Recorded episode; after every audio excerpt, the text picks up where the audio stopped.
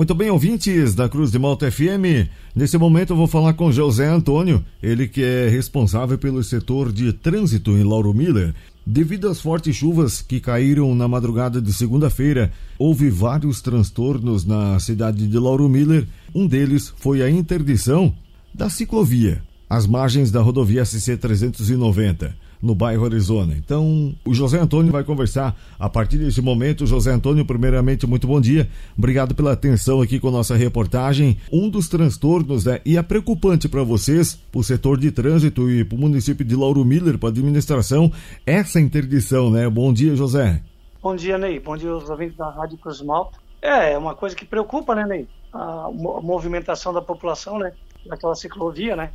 E o que se fazer partindo daqui, José, sabendo que tem várias divergências com relação ao assunto, a ciclovia, desde quando, desde a sua fundação, desde o seu projeto, ele já veio causando problemas. E agora então ele causa transtornos, né? O que é passa a ser ainda mais de uma certa forma tratado com quanto maior delicadeza, né, por vocês.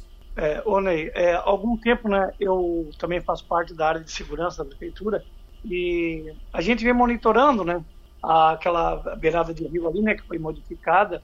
Então eu já vem alertando nessa administração que aquilo de uma hora para outra ia apresentar algum problema. E com o aumento dessa chuva, né, essa noite do dia 5 para o dia 6, é, segundo a Defesa Civil me informou, na região choveu 70 milímetros. Então aí o que, que aconteceu? Aquela parte ali ruiu, era uma parte que a gente sabia que não, não, não apresentava uma vegetação, né?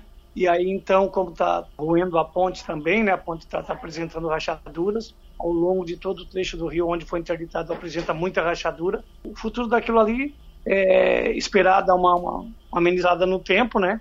E tentar recuperar. Mas acredito que vai ter que começar do zero de novo, porque já comprometeu toda a estrutura, né? Então a gente já passou para a Secretaria de Obras e o, o porquê que a gente também teve fazendo essa parte de interdição até para evitar que alguma coisa pior aconteça. O futuro seria esse? Começar a plantar vegetação de volta para que não venha acontecer mais essas situações? É, até solicitei também com a parte ambiental, né, para estar tá fazendo o levantamento do que seja necessário, né, e melhor para aquilo ali, para não pra evitar algum gasto desnecessário. Por quê? Porque já foi uma obra que foi empregado um valor X, né, um valor, até acredito que um valor até alto, Acredito eu, né, que a engenharia vai dar uma solução, mas tem que ter um reflorestamento daquela parte ali, senão aí não tem o que segure na beira da, daquele rio, né? Toda vez que vai chover vai dar esse transtorno. Eu espero que a parte de engenharia do meio ambiente dê um destino final e um destino bom para aquela obra ali. E até que isso aconteça, a ciclovia segue interditada. Eu,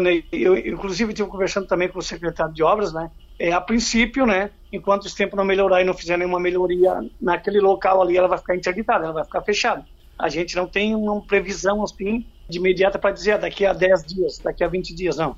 A gente também depende do tempo, né? E tem que fazer um projeto, elaborar um projeto muito bom para que isso não volte a acontecer mais no futuro. Mas eu acredito que ela vai ficar um bom tempo interditada. Creio eu que sim.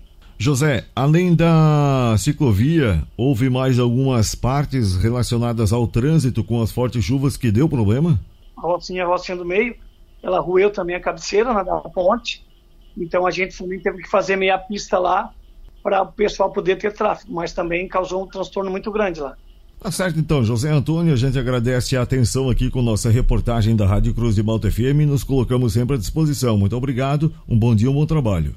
Eu, eu, que, eu que agradeço, né? A gente está tá podendo voltar, né? Até pedir para o pessoal para evitar realmente de passar ali pela ciclovia, né?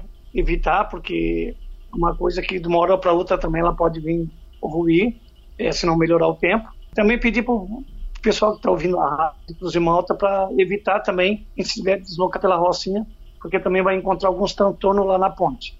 Eu agradeço, obrigado e um bom dia a todos.